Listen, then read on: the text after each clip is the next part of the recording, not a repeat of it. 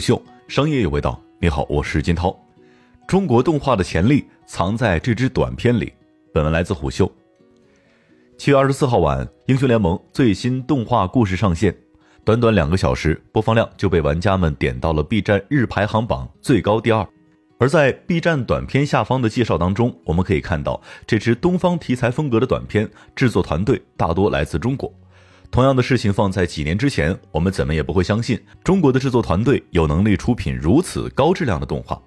一九八零年十月，阿童木之父手冢治虫来到了上海美术电影制片厂，见到了自己的偶像——铁扇公主、大闹天宫的制作人万籁鸣。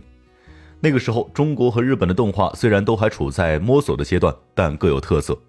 大闹天宫在那个年代就已经被拿到了十余个国家和地区发行。毫不夸张地说，大闹天宫、哪吒闹海等中国传统美术风格的动画作品，曾经影响了手冢治虫、宫崎骏等等一代海外动画大师。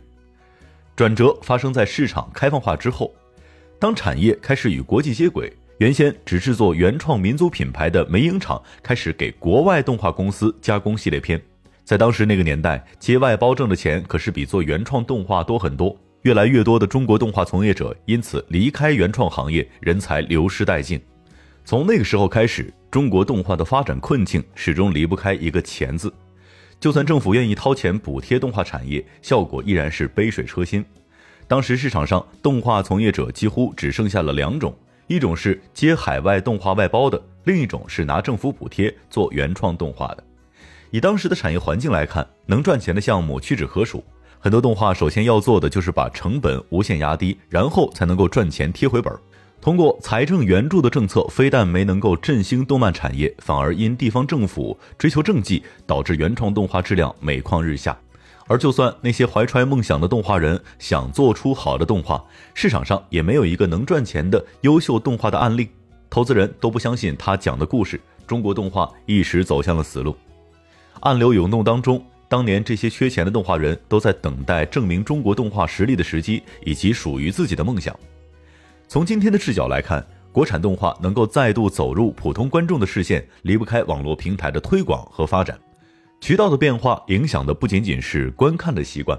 二次元概念爆发开来，A 站、B 站一下子成为了广为人知的网站。这一时期的动画产业进入了混乱发展的阶段。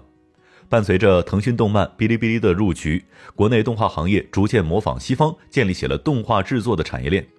在经历从量变到质变的节点之后，国漫崛起的口号零星出现在了 B 站的弹幕当中。而让这句话被口口相传的契机，正是2015年的院线黑马动画作品《大圣归来》。自此，中国动画行业进入了一个新的阶段。伴随着 B 站国创区、腾讯视频国漫区和其他视频网站国漫专区的设立。国产动画的受众迎来了前所未有的增长，但市场体量上的大幅发展不能够掩盖国漫制作质量的尴尬。根据一关数据显示，二零一零年中国原创动画产值已经有四百七十亿，而到了近两年，这个数字已经超过了一千五百亿。但在这样喜人的数据背后，动画公司的发展却并不乐观。由于资金和人才的限制，中国动画公司的产能爬坡并不高速。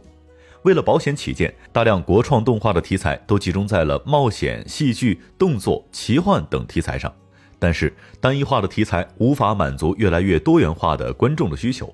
随着资金和人才的短缺，市面上更是出现了动画质量参差不齐、作画崩坏等问题。这个过程当中，观众不再是把国漫与过去的中国动画对比，而是一视同仁，横向与世界范围之内，比如美日之流动画大国对比。国漫崛起，在某种程度上成为了一种嘲讽的方式，但静下来反观这种戏谑，其实也侧面的证明国漫市场的规模已经逐渐在向国际一线动漫市场看齐了。在国漫市场越来越大的时候，蛋糕却没有越做越大。问题根源依然在于钱。对动画行业来说，外部的投资有限，而产业链的不完善，使手握 IP 的平台方变现渠道也随之受限。一部优秀的动画难以像国内成熟的影视行业一样让观众买账，也难以像娱乐综艺节目一样容易变现，回头又反过来影响动画投资，造成恶性循环。纵观现状，接下来真正需要培养的就是产业的变现能力，探索新的 IP 合作模式，才能让我们的作品像当年的大闹天宫一样被更多的人看到。在国漫成长的初期，很多作品都模仿了日式动画的风格。这也是为什么最早一批国漫观众可以直接从日漫过渡过来的原因。